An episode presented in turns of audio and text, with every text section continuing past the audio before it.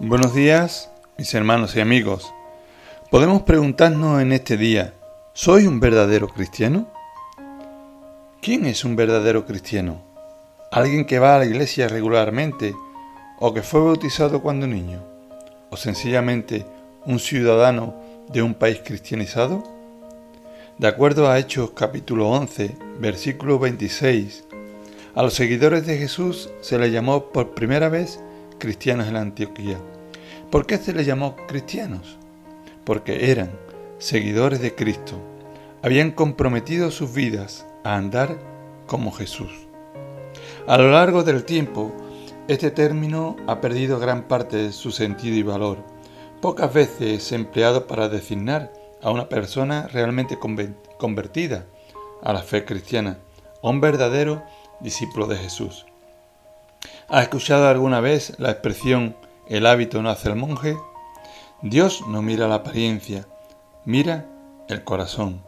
Así una persona que no tiene en cuenta a Jesucristo, pero se considera cristiana porque va a la iglesia o participa en buenas obras, solo es cristiana de apariencia no tiene ningún vínculo con Dios, quien conoce lo más profundo de nuestro corazón.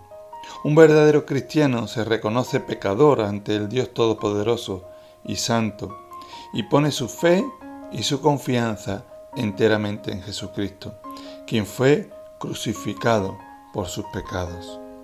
Qué descanso saber que Jesús soportó el castigo, murió y resucitó, mostrando que Él es el Hijo de Dios, que Él es Dios mismo.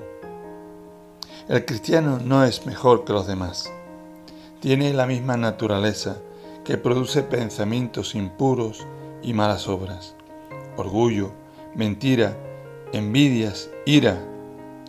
Pero aceptando a Jesús como Salvador, recibe la vida eterna, con la capacidad y la responsabilidad de mostrar en el mundo el carácter de su Salvador.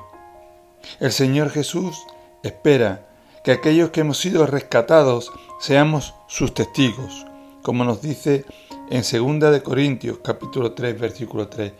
Somos cartas de Cristo.